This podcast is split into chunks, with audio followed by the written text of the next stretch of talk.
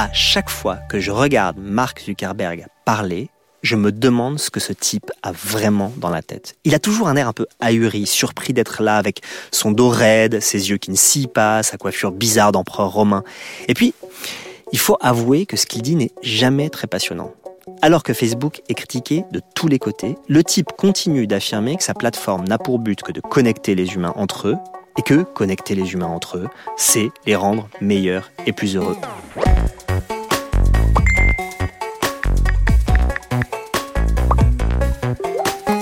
On ne peut pas dire que ce soit d'une puissance à se taper le cul par terre. Et puis, c'est pas très dangereux non plus quand c'est dit comme ça.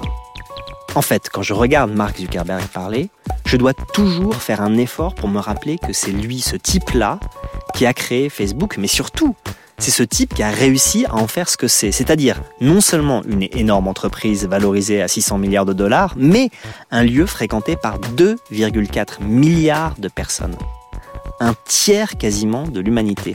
Une plateforme qui a colonisé l'Internet mondial avec ses services Messenger, Instagram, WhatsApp, etc., au point qu'il est reçu comme un presque égal par les chefs d'État parce qu'ils savent que lui est l'empereur d'un monde sur lequel ils ont peu de pouvoir, le monde numérique. Bref, je me dis que ce serait quand même pas mal de savoir ce qu'il a vraiment dans la tête. Quelqu'un a fait le travail. Il s'appelle Julien Lebot, il est journaliste et réalisateur et il a publié en novembre 2019 un livre qui s'appelle précisément Dans la tête de Mark Zuckerberg. Julien Lebot a fait le travail que je n'aurais jamais eu le courage de faire, lire tout ce qui a été écrit sur Zuckerberg, les biographies, parce qu'il a que 35 ans, euh, Zuck, mais euh, déjà des biographes, les monographies de Facebook, les innombrables enquêtes. Il a lu et écouté les interviews de Zuckerberg, décortiqué ses auditions devant le Congrès américain, scruté sa page Facebook. C'est un travail colossal. Et ce qu'il en tire est passionnant, même quand on croit bien connaître la question. Alors, je vais pouvoir faire ce que j'aime, soumettre des hypothèses à Julien Lebot et profiter de son expertise. Étant donné l'importance qu'a pris Facebook dans le monde numérique et dans nos vies, il faut s'y prendre à deux fois. Dans le prochain épisode, on parlera de Cambridge Analytica, des dangers que Facebook fait peser sur la démocratie, et on se demandera si Zuckerberg n'a pas perdu le contrôle de sa plateforme.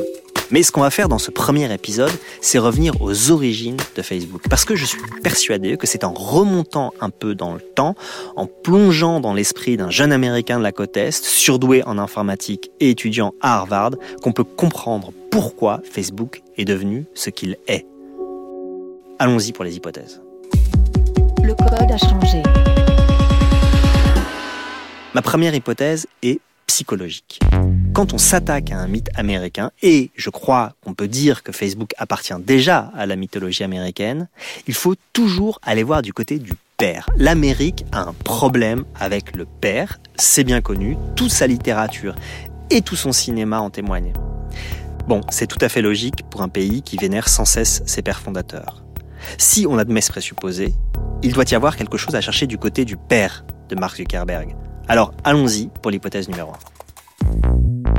Son papa, très tôt, s'est intéressé euh, aux ordinateurs, s'est dit que dans sa pratique médicale en tant que dentiste, l'informatique avait forcément des solutions à apporter. Très vite, il a voulu euh, numériser ses dossiers euh, médicaux et ses fichiers pour ses patients. Il a impliqué le petit Zouk pour créer donc le Zouknet, qui est ce réseau informatique interne à la maison, qui relie à la fois les machines de la famille et les machines du cabinet. Et puis, il y a vraiment quelque chose de très fort dans la transmission d'une certaine vision de l'informatique. Voilà, transmission par le père d'une idée essentielle, l'informatique est une solution. Zuckerberg n'est pas le seul à penser ça. Hein. D'ailleurs, des gens très critiques de la Silicon Valley parlent de solutionnisme pour décrire cette tendance à penser que les technos peuvent euh, tout régler, depuis les malheurs de l'humanité jusqu'à ceux de la nature. Bon, et ça, en effet, ça a l'air d'être une croyance fondamentale de Mark Zuckerberg qu'il a hérité de son père. Deuxième hypothèse psychologique encore, suggéré par ce que vient de dire Julien Lebot concernant la précocité de Max Zuckerberg. Le petit Zouk crée un réseau familial. On sait qu'à l'âge de 11 ans, il suivait déjà des cours d'informatique. Bref, il est très doué, limite surdoué. Est-ce qu'il y aurait là une autre piste, une sorte de génie particulier? C'est une question difficile. Euh, il n'est pas rare. Euh, en tout cas, il y a eu pas mal de commentateurs ou de gens qui en ont fait presque quelqu'un qui était euh, malade. Enfin, il y avait presque de la pathologie dans son génie en un certain sens. Je crois pas du tout. C'est pas, à mon avis, le sociopathe qu'on en a fait. C'est quelqu'un, en revanche, qui a une capacité à se projeter dans l'abstraction, mais comme on pourrait le dire par exemple d'un philosophe. C'est-à-dire, c'est quelqu'un qui aime bien euh, manier les concepts. Alors, c'est ce que je raconte un peu. Ces concepts sont sans doute un peu flous, mais il, il aime bien avoir des visions macro, mais pour autant, je pense que c'est quelqu'un qui euh, n'est pas coupé du monde parce que euh, il y aurait euh, chez lui un syndrome, une, une maladie qui le- l'enfermerait dans, dans des lignes de code et dans un fonctionnement binaire. C'est-à-dire que l'hypothèse, parce que ça a couru pendant un temps dans la Silicon Valley, l'idée qu'il était Asperger, par exemple. Exactement. Et ça? J'y crois pas du tout. Alors c'est pareil, on n'a pas de source ultime par rapport à tout ça, mais euh, je pense que c'est encore une fois une vision un peu courte et étriquée d'un personnage qui est beaucoup plus complexe que ça. Donc, Mark Zuckerberg est doué, brillant, c'est sûr, mais Julien Lebot ne valide pas l'hypothèse pathologique. D'accord. Passons à l'hypothèse 3, qui bizarrement concerne aussi la psychologie. Parce que quand il entre à Harvard au début des années 2000, Zuckerberg ne choisit pas l'informatique comme majeur, ce qui aurait été assez logique étant donné ses aptitudes. Il choisit d'étudier en priorité la psychologie des foules. Alors est-ce qu'il faut voir là un signe? Justement, ça nous permet un peu d'écarter l'une des hypothèses avancées par David Fincher, qui était de dire c'était un sociopathe qui voulait draguer des filles. Enfin, c'est-à-dire qu'il n'a pas utilisé la technologie comme un euh, levier pour euh, surmonter des difficultés euh, relationnelles avec la gente féminine. On a quelqu'un qui réfléchit à vraiment l'interaction entre l'homme et la machine, et du coup, pas seulement l'individu, mais aussi peut-être le collectif. D'où tous ces premiers sites, ces premières tentatives de développement informatique autour notamment de Synapse, qui est un logiciel de recommandation algorithmique par rapport aux goûts et aux fichiers musicaux, euh, en se disant que justement, si euh, on peut s'appuyer sur euh, la sagesse des uns et des autres, on pourra sans doute derrière améliorer la connaissance des uns et des autres. il, il a quel âge quand il crée Synapse? Il a une vingtaine d'années. Il est déjà avec Robin D'Angelo qui l'a rejoint derrière. Et très très jeune, il s'est vraiment intéressé à ces questions de comment l'informatique peut orienter la conversation au sens large. Bon, là, il faut faire une petite parenthèse. David Fincher, dont parle Julien Lebot, c'est le réalisateur de The Social Network, le film sorti en 2010 qui raconte la naissance de Facebook. C'est ce film où tout le monde parle très très très très vite. The Kirkland Facebook is open on my desktop, and some of these people have pretty horrendous Facebook pics. Le titre euh, phare de la BO de The Social Network, en tout cas celui qui est resté dans les mémoires, c'est Creep, une reprise d'un très très beau morceau de Radiohead, mais en version chorale, un peu cheap, euh, mais bon, j'avoue avoir un faible pour euh, cette reprise.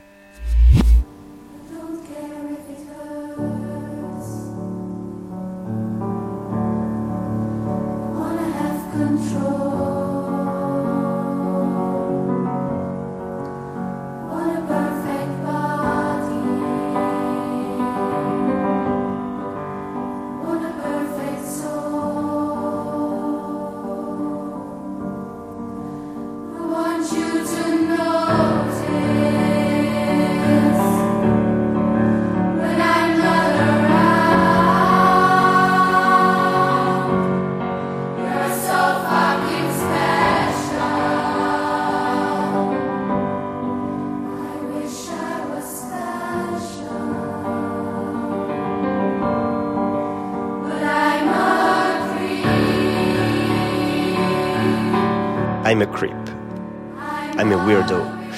morceau oriente évidemment le film puisqu'il suggère que Zuckerberg est un type bizarre et pas très recommandable. Alors, Julien Lebot, lui, il y voit la limite du film qui, selon lui, rend bien compte d'une ambiance d'époque où les millions coulaient pour euh, ceux qui avaient des idées, mais que le film rate quand même quelque chose en faisant de Zuckerberg un type qui n'est attiré que par le pouvoir et l'argent. Mais Julien Lebot nous dit autre chose. Il dit qu'il y a une sorte de cohérence intellectuelle dans la trajectoire de Zuckerberg, une cohérence dans son intérêt pour le fonctionnement des foules et pour ce qu'on peut tirer de la sagesse des foules. C'est intéressant ça. D'autant plus intéressant que c'était ça le projet de Synapse, la première création de Zuckerberg, largement avant Facebook. Sans doute qu'il avait déjà compris quelque chose à ce moment-là, parce que Synapse avait déjà attiré l'attention de Microsoft, qui avait proposé à Zuckerberg et d'Angelo d'acheter le programme 1 million de dollars et de les embaucher pour 3 ans, ce qu'ils avaient refusé. Donc, d'accord pour créditer Zuckerberg d'une forme de cohérence et même d'ambition intellectuelle, mais pourtant, ce qu'il a créé après Synapse et avant Facebook, alors qu'il était étudiant à Harvard, on peut pas dire non plus que ce soit guidé par euh, l'idée d'améliorer le monde. Par exemple, FaceMash, le premier réseau social que code Zuckerberg, s'inspire de sites qui existent déjà à l'époque. Il s'inspire par exemple de Hot or Not, un site qui euh, consiste à classer les filles en sexy ou pas, et d'un autre site qui s'appelle Rate My Face et qui note la tête des gens. FaceMash, que code Zuckerberg dans sa chambre en piratant les réseaux de Harvard, c'est une sorte de synthèse. Ça permet de comparer deux photos de filles pour euh, savoir laquelle est la plus sexy, de noter ces filles et de dégager une sorte de consensus autour de la personne qui est définitivement considérée comme la plus sexy. D'où une nouvelle hypothèse que je soumets à Julien Lebot. Il a vite oublié ce que lui avait appris euh, la psychologie des foules, manifestement, Zuckerberg. Oui, mais la psychologie du full, c'est pas uniquement euh, des choses nobles, c'est pas uniquement le fait de structurer un débat démocratique pour qu'on puisse créer des points de convergence vers un consensus. Il a cherché, en fait, il teste des hypothèses, et d'ailleurs, ça aussi, c'est un mode de fonctionnement chez lui, c'est-à-dire que il a une idée, je pense qu'il a un concept un peu vague de ceci ou cela, et puis il va essayer, il va voir, et puis il est très jeune. Et comme il est très jeune, en fait, il s'inspire des sites qui sont faciles à développer et qui cartonnent parce qu'il a envie de voir quels sont les détonateurs de l'envie d'interagir, ce qui derrière lui a permis d'être très très efficace dans le fait de nous forcer quelque part à partager des éléments qui étaient beaucoup plus euh, intimes. Mais sur ces premiers sites un peu cradingues, qui ont fait qu'on a cru à un moment euh, bon de penser que c'était juste euh, un détraqué sexuel qui avait envie de conquérir la chambre féminine. Non, je pense qu'il testait sur des, des recoins isolés de l'existence des modalités d'interaction entre la machine et l'humanité. C'est intéressant cette histoire de test. C'est vraiment la démarche de la programmation appliquée à l'entreprise la progression par essai-erreur, jusqu'au moment où on trouve la bonne solution. D'ailleurs, on connaît hein, l'histoire de FaceMash. Le site marche tellement bien qu'il fait cracher les serveurs de Harvard, mais Zuckerberg est sanctionné par l'administration pour avoir piraté les réseaux. Alors, il s'excuse plus ou moins. Alors ça, c'est une méthode qu'il inaugure à l'occasion et qu'il continue à appliquer jusqu'à aujourd'hui, c'est-à-dire causer des dégâts, puis s'en excuser en disant que c'était pas son intention, etc. Bon, en tout cas, quelques mois plus tard, il lance un autre service qui, avant de s'appeler Facebook, s'appelle The Facebook, un nom qu'il emprunte aux trombinoscopes, hein, qui euh, sont distribués chaque année à tous les étudiants sous la forme d'un gros album papier. Mais là, nouvelle hypothèse que je soumets à Julien Lebot, est-ce qu'il n'a pas eu l'intelligence de saisir quelque chose qui était déjà dans l'air du temps? Il faut revenir en fait un petit peu dans le, cette euh, époque un peu de la Silicon Valley, euh, autour des années 2000. Il y a Friendster, il y a MySpace. On a comme ça une convergence de sites qui essaient justement de rassembler des individus autour de centres d'intérêt. Donc Friendster qui a une presque une dimension Tinderesque. C'est, euh, on est là dans l'archéologie de, du réseau social avec l'idée justement de créer de la rencontre. On a donc MySpace où on a beaucoup plus d'artistes qui se sont emparés de ces plateformes-là pour construire quelque part des mini-sites et structurer leur communauté autour de leur euh, passion pour, euh, pour la musique. Et comme beaucoup de, sites se sont mis à cartonner pense qu'il a vraiment senti ce besoin, cette disponibilité des internautes à de nouveaux sites euh, qui leur permettaient de, je sais pas moi, d'échanger mmh. autrement. C'est-à-dire que, comme me l'a dit d'ailleurs l'un des, des personnages que j'ai interviewé, finalement, le mail était déjà un peu dépassé. On sentait qu'il y avait besoin de structurer autour de l'échange, de la photo, de, il y avait quelque chose à créer. Voilà, et ben il a essayé de le créer. Ok, donc Zuckerberg ne crée pas Facebook ex nihilo. Il y a un esprit d'époque qui est à créer des sites qu'on n'appelle pas encore des réseaux sociaux d'ailleurs, mais qui consistent à réunir des gens sans forcément partir d'un objet. Bon, d'accord. Mais quand il crée The Facebook, le site rencontre un succès immédiat, mais alors vraiment spectaculaire. Quatre jours après la création, il y a 650 membres. 950 après le premier week-end. Et au bout de deux mois, il y a 30 000 inscrits. Alors là, j'ai plus d'hypothèse, mais juste une question pour euh, Julien Lebot. C'est quoi le secret, le vrai secret du premier Facebook? Un an avant la création de Facebook, il sort d'un dîner et les étudiants se marrent euh, de, Harvard se marrent en disant euh, oh, ce serait quand même bien qu'on ait un trombinoscope en ligne. Bah voilà, il a entendu ça. Et donc il se dit voilà, les étudiants manifestent l'envie de pouvoir échanger. D'ailleurs, ils manifestent le fait que peut-être ça peut être rigolo parce que euh, voilà, ils auront tout de suite des bonnes informations sur la nana qui est dans tel cours ou sur tel garçon qui est à tel endroit. L'articulation du contact, de la personnalisation et du fait de montrer sa tête, il y avait un truc. Et puis ensuite, il a fait très très attention à ce que ce soit select au départ, puisqu'en fait Facebook ça n'a pas été ouvert partout dans le monde d'un coup d'un seul. En fait, il s'est agi de fonctionner comme dans des logiques de bocaux, c'est-à-dire il a ouvert un bocal à l'intérieur duquel euh, on pouvait par exemple dire aux étudiants de Harvard, voilà, c'est votre tour, vous pouvez y aller, en envoyant par mail l'invitation à des gens bien circonscrits, sans doute suffisamment populaires, le bruit comme ça, euh, j'ai presque envie de dire, c'est diffusé partout. Du coup, c'est devenu le summum de la hype de créer son compte sur Facebook. Puis ensuite, on est allé sur Yale, sur des universités donc de l'Ivy League. Puis du coup, le bruit a couru dans les campus moins sophistiqués. On est parti de choses extrêmement circonscrites et quelque part les bruits de couloir dans des lieux très sélects considérés comme cool ont contribué, je pense, au succès d'un site qui au départ ne permettait pas de créer des pages, de faire de la messagerie, etc., mais qui n'était qu'un Facebook, c'est-à-dire un trombinoscope. C'est drôle comme on a oublié ce côté select de Facebook à ses débuts. Même quand il est arrivé en France, il y avait encore un peu de ça. Aujourd'hui que Facebook est devenu le réseau social le plus mainstream du monde, on peine à se souvenir qu'un moment, ça a été cool d'être sur Facebook. L'autre chose euh, très intéressante que rappelle Julien Lebot, c'est la simplicité de la plateforme. Peu de fonctionnalités, mais deux éléments essentiels, la photo et le nom. Et là, on touche un point passionnant relevé par Julien Lebot. Pour lui, si Zuckerberg a un génie, c'est l'architecture. C'est un architecte qui ne construit pas des bâtiments, évidemment, mais qui construit des réseaux. Et là, il a construit un réseau où tout est pensé. Alors avant qu'il m'explique, j'ai juste une question annexe, mais qui va me faire découvrir euh, inopinément un continent. Au fait, il en a discuté avec Zuckerberg de tout ça, il a pu le rencontrer. Évidemment, Mark Zuckerberg, je l'ai contacté 12 euh, 000 fois. J'ai eu 12 000 réponses euh, qui voulaient à chaque fois me dire bah oui, oui, on a pris en compte votre demande, mais euh, non, non, on n'ira pas en interview. En revanche, je me suis amusé à lire l'ensemble des déclarations publiques de Mark Zuckerberg depuis 2003-2004 qui sont compilées dans les Zuckerberg Files qui ont été créés par un professeur qui s'appelle Michael Zimmer et qui permet à tout un chacun d'accéder donc à toutes ces déclarations en format PDF ou informatique avec l'URL pour retrouver en plus la source, la date, etc le continent que j'ai découvert, c'est les Zuckerberg Files. Ils sont hébergés par l'université du Wisconsin où Michael Zimmer enseigne. Alors pour y avoir accès, il suffit de demander l'autorisation en expliquant son projet. Et après, c'est dingue. On y trouve tout. Tout sur Zuckerberg des transcripts d'interventions publiques, des vidéos, des posts de blog, des entretiens. C'est une bibliothèque de Zuckerbergologie. Alors en m'y baladant, je suis tombé sur une vidéo fabriquée par un certain Benjamin Grosser qui s'appelle Order of Magnitude et qui consiste à comprendre ce que pense Zuckerberg à partir des mots qu'il emploie le plus souvent pendant ses interventions publiques. Et bien ça donne ça. Many more 400, 500, 100,000 for 100 or 200. More focused on growing really quickly. 10,000, more, more growth, more 50,000, 2,000, 50,000, more 100 million, 100 billion, of more hundreds of thousands. It's more, it's much more grow. Zuckerberg, ce qu'il emploie le plus, ce sont les mots more, grow et des chiffres. Donc la vidéo, elle dure 50 minutes comme ça, ça me fascine, je pourrais la regarder en boucle. Je suis sûr qu'il y a une vérité de Zuckerberg qui se loge dans ce montage. Comme j'imagine que Julien Lebot a eu un usage plus sérieux que moi des Zuckerberg Files, je lui demande ce qu'il en a tiré lui.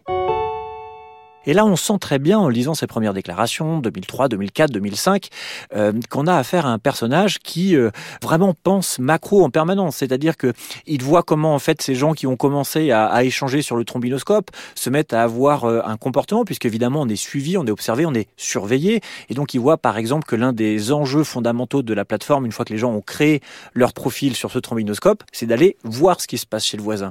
Et donc, il maîtrise bien la montée en régime de ce site en voyant que l'un des désirs qu'il peut lire au travers des données qui sont laissées sur le site, c'est que les gens finalement ont très très très envie de savoir ce que Xavier Delaporte a mis sur son profil, ce mm. que Julien Lebot a mis sur son profil, et donc il se dit voilà, pour euh, réussir à répondre favorablement à cet appétit de connaissances ou d'informations, eh bien, je vais ouvrir ça.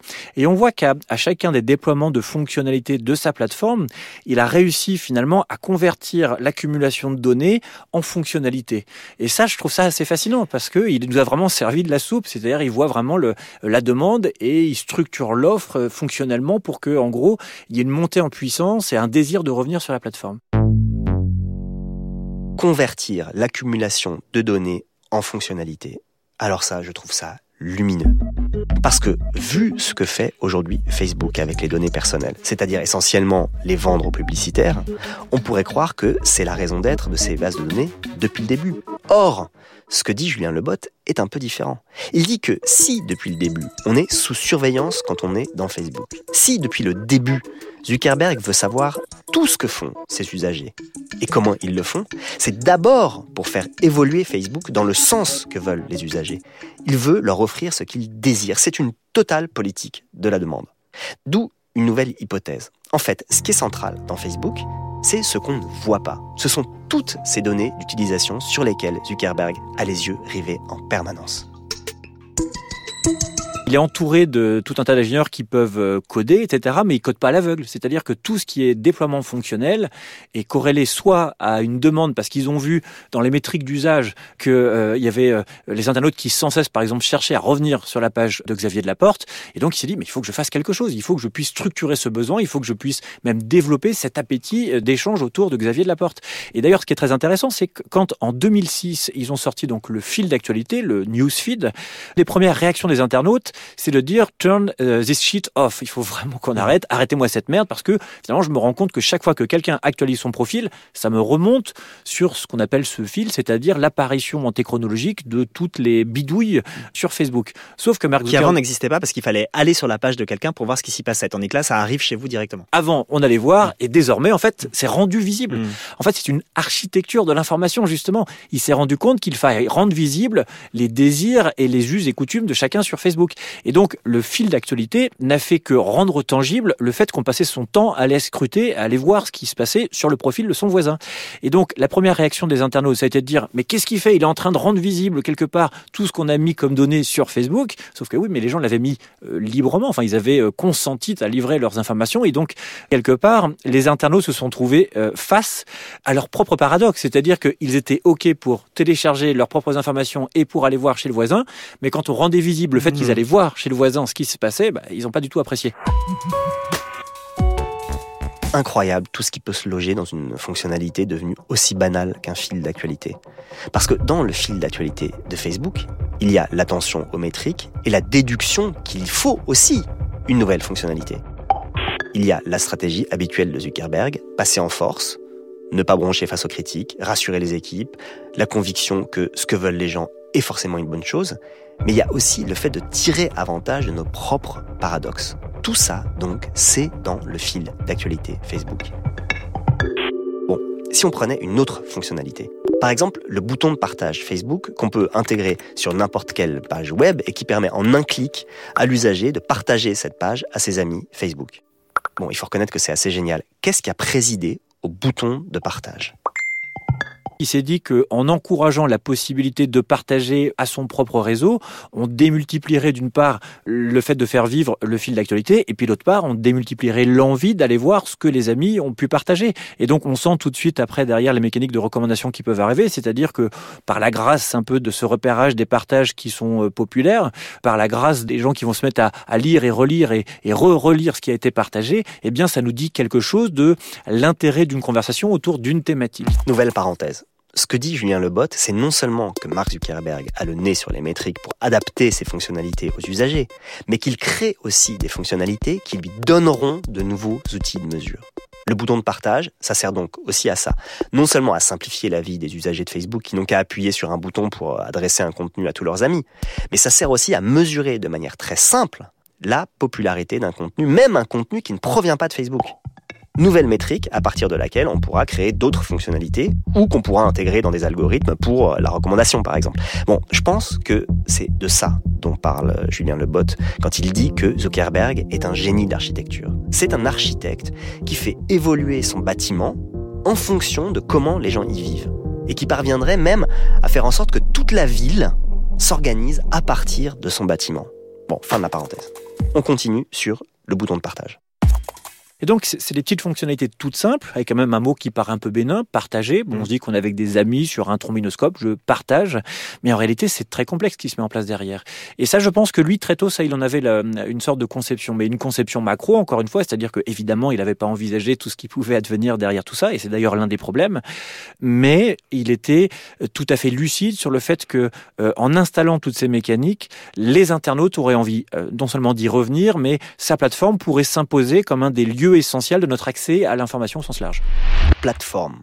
Le mot est essentiel et je le comprends en soumettant à Julien Lebot une autre fonctionnalité de Facebook. C'est celle qu'on a vu apparaître plus récemment. Se connecter avec Facebook. C'est-à-dire que quand j'arrive sur un site, on me propose soit de créer un compte, soit de me loguer avec mon compte Facebook.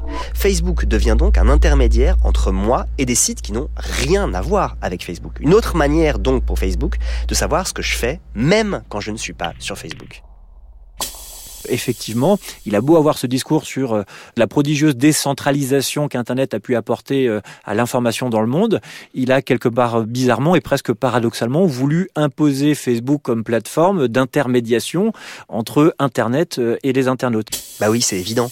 Si Facebook est tant détesté par les pionniers de l'Internet, et d'ailleurs par tous ceux qui défendent les utopies numériques, c'est parce qu'il est à l'inverse de la logique de l'Internet des débuts. Il le dit très bien, Julien Lebot. Alors que dans Internet, tout visait, et parfois vise encore, à supprimer les intermédiaires, eh ben Facebook arrive à se constituer lui-même en nouvel intermédiaire entre Internet et les internautes. D'ailleurs, ça me fait penser à une enquête menée il y a quelques années dans un pays d'Asie, je crois que c'était l'Indonésie, où une part très importante de la population disait Ah non, j'ai pas Internet. Mais oui, je suis sur Facebook. C'était pas du tout une bêtise de leur part, c'était juste la réalisation du rêve de Zuckerberg, que Facebook et Internet ce soit la même chose. Bon, du coup, je me pose une question. Quand on bâtit un système comme celui-là, est-ce qu'on peut continuer à croire qu'on fait le bien, comme n'arrête pas de le clamer Zuckerberg? Alors là, je balance entre deux hypothèses. Ce type est-il un grand naïf ou un grand cynique?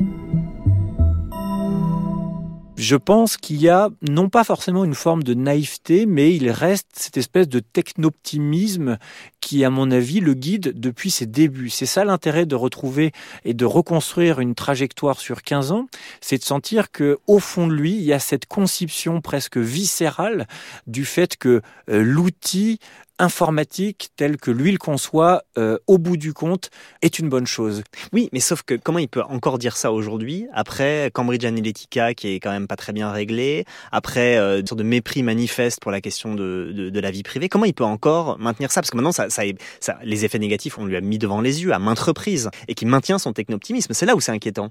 Je pense que c'est un facteur accablant. Je suis pas en train de le déresponsabiliser. Au contraire, je pense qu'il faut qu'on s'inquiète parce qu'il a beaucoup de pouvoir et qu'il reste persuadé que euh, sa plateforme euh, est effectivement une force positive dans le monde. Et ce qui est très bizarre, c'est que, et ça, on me l'a bien raconté, je me revois euh, notamment chez Wired, comme ça, à San Francisco, et on discute, et, donc on a encore Cambridge Analytica dans, toutes les têtes, etc. Et euh, Fred Vogelstein me dit, mais ce qui est très étrange, c'est que on se rend compte que Mark Zuckerberg, c'est un mec qui a de, de telles convictions qu'il a mis très très longtemps à réaliser les dommages collatéraux, pour le dire de manière pudique, provoqués par sa plateforme.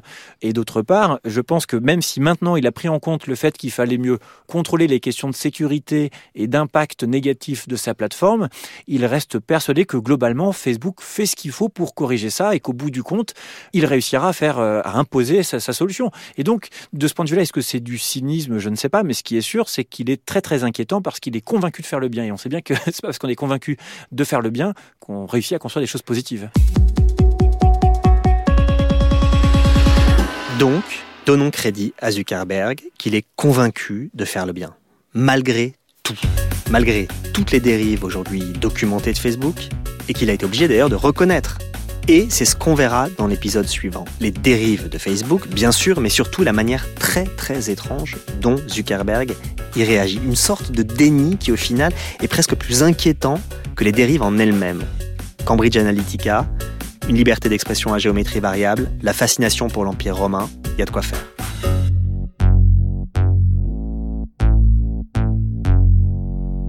C'était Le Code a changé, une série de podcasts proposée par France Inter en partenariat avec Faber Novel.